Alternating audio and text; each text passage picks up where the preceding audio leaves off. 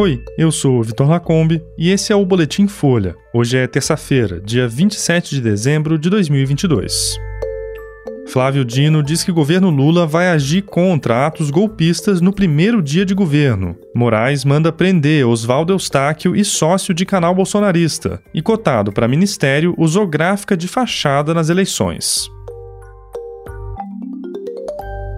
O futuro ministro da Justiça e Segurança Pública Flávio Dino, do PSB, disse ontem que o governo Lula deve antecipar ações no dia 1 de janeiro contra as manifestações golpistas pelo país. Em entrevista à Globo News, Dino afirmou que o objetivo é evitar vazio de poder e uma situação de instabilidade no Brasil. As falas de Dino acontecem depois da prisão de Jorge Washington Souza, acusado de tentar explodir um caminhão de combustível próximo ao aeroporto de Brasília. Em um depoimento à polícia, o bolsonarista disse que fez planos, junto com manifestantes reunidos em frente ao quartel-general do Exército. A ideia era instalar explosivos pela capital federal para causar caos e provocar uma intervenção das Forças Armadas que impedisse a posse de Lula. Flávio Dino disse que é urgente acabar com os acampamentos golpistas, que George Washington não é um lobo solitário e falou das conexões entre armamentismo e o terrorismo. No depoimento, o bolsonarista preso fez referência a uma das bandeiras do presidente da República, dizendo que foi inspirado por Bolsonaro a se armar. George Washington diz trabalhar como gerente de um posto de gasolina no interior do Pará e afirmou afirmou ter gasto cerca de 160 mil reais com armamento desde outubro do ano passado, quando conseguiu a licença de CAC.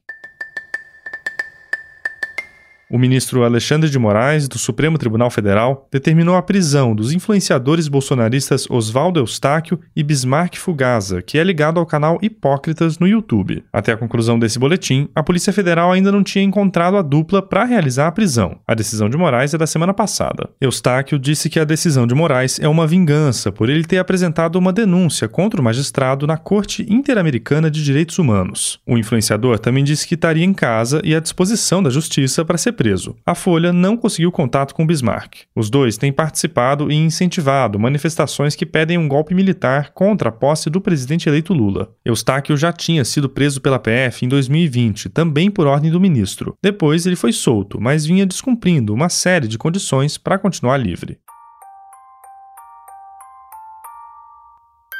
E o deputado federal Elmar Nascimento gastou cerca de 700 mil reais em uma gráfica de fachada durante a campanha à reeleição nesse ano. O parlamentar da Bahia é líder da União Brasil na Câmara e é próximo do presidente da casa, Arthur Lira. Ele passou a ser cotado para compor o ministério do governo Lula. Elmar Nascimento declarou à Justiça Eleitoral a impressão de 17 milhões de santinhos e outros materiais com uma empresa chamada Valdir Rodrigues dos Santos. A gráfica foi criada em outubro do ano passado e não tem endereço fixo nem maquinário para impressão desses itens. Mesmo assim, fechou contratos com 17 candidatos nas eleições desse ano e arrecadou quase 3 milhões de reais. A Folha visitou o endereço que consta no registro da empresa, em Salvador, mas no local funciona um escritório de contabilidade. Os filhos de Valdir Rodrigues dos Santos são sócios de uma outra gráfica, a Qualigraph, que desde maio de 2021 está impedida de fechar contratos públicos na Bahia por fraudar licitações. Elmar Nascimento disse que não cuida pessoalmente da contratação de empresas para a campanha e que recebeu o material pelo qual pagou. Também afirmou que as contas dele foram aprovadas sem ressalvas pelo Tribunal Regional Eleitoral. Fábio Dias dos Santos, um dos sócios da Qualigraph, disse que a empresa Valdir Rodrigues dos Santos é virtual e que terceiriza a produção para outras gráficas, o que, segundo ele, não é irregular. A reportagem não conseguiu contato direto com Valdir.